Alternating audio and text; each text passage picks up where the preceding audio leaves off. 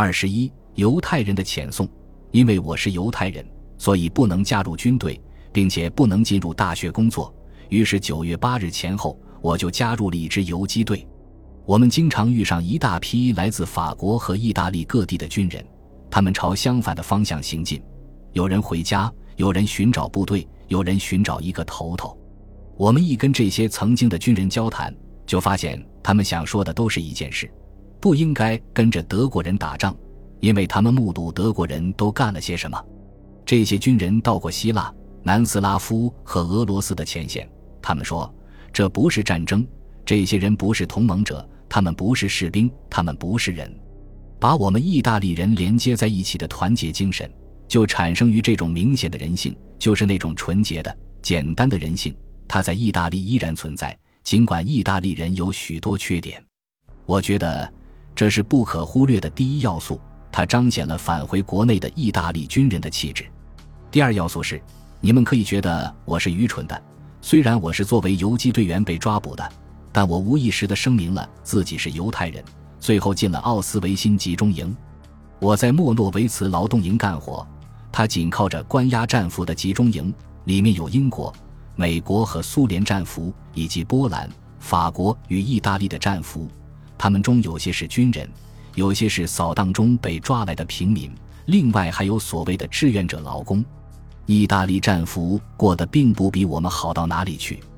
他们的集中营里没有毒气室和焚尸炉，这是真的，而这是十分重要的一个特点。不过，在最初的时候，他们营地的环境条件和衣着状况与我们相差无几。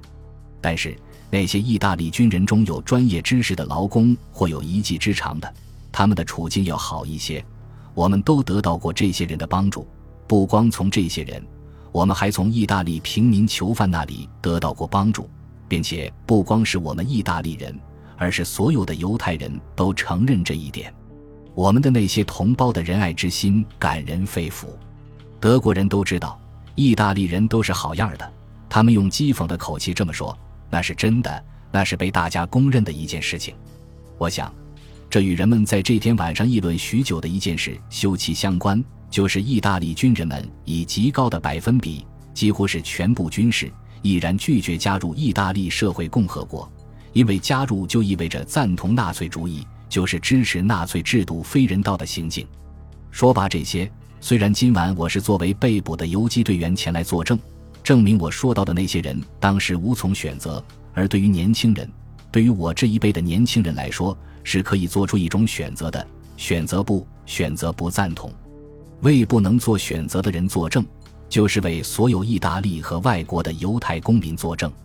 这些人当初不能做任何选择，他们之中有妇女和老人，他们是多年来与外部世界割断任何联系的人。从一九三九年起，他们就生活在不公开的秘密状态，对他们来说，显然是不可能做出某种选择的。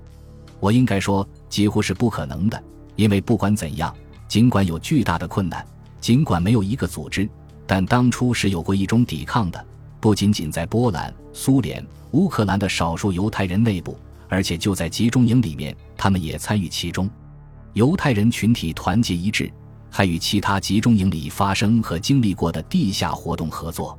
自然，那些被关押在政治犯集中营里的人。与那些被关押在大部分是犹太人的奥斯维辛集中营里的人不一样，理由很明显，在一个关押政治犯或大部分是政治犯和战俘的集中营里，囚犯们以往都上过学校，一般在学校里经受过严格的政治培训，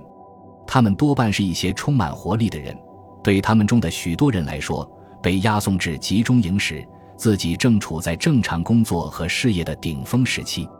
何况。他们之间容易产生一种团结精神，至少在同一民族的团队之间，也是出于政治理念的相同。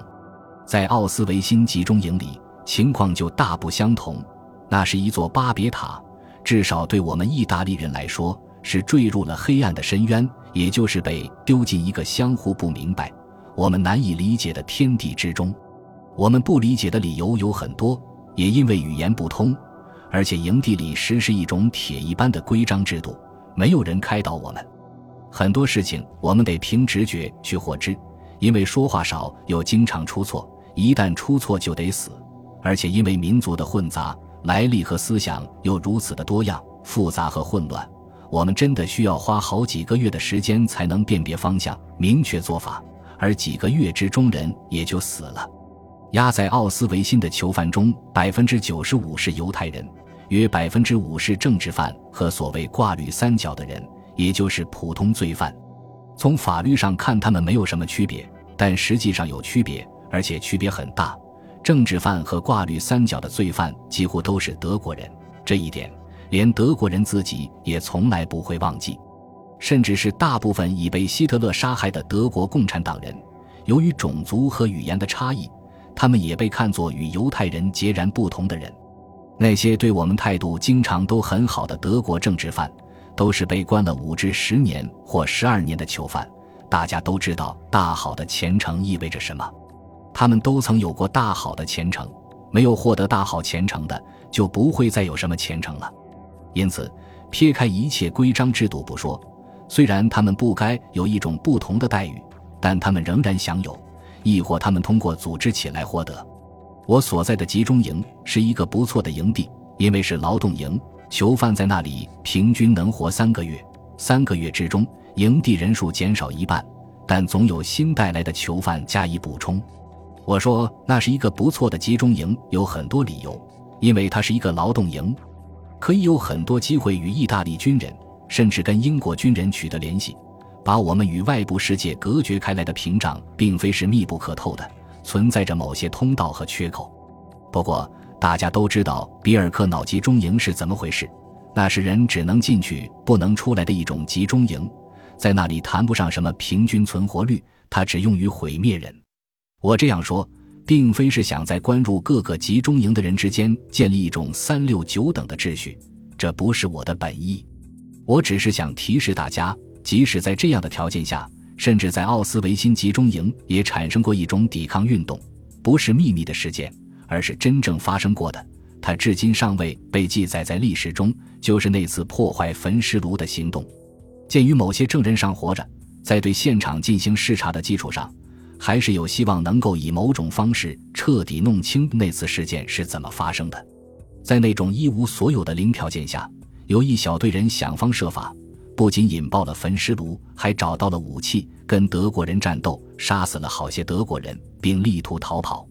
值得提醒的是，还有三十来个囚犯成功的穿越了国境。但有一些被德国人吓破了胆的波兰人交还给了德国人。就这样，这不多的几十名英雄第一次在奥斯维辛打开了一个缺口。这本来不仅有助于他们，而且有助于营地里全部被囚禁的人员。可他们却看到自己的企图不幸的落空了。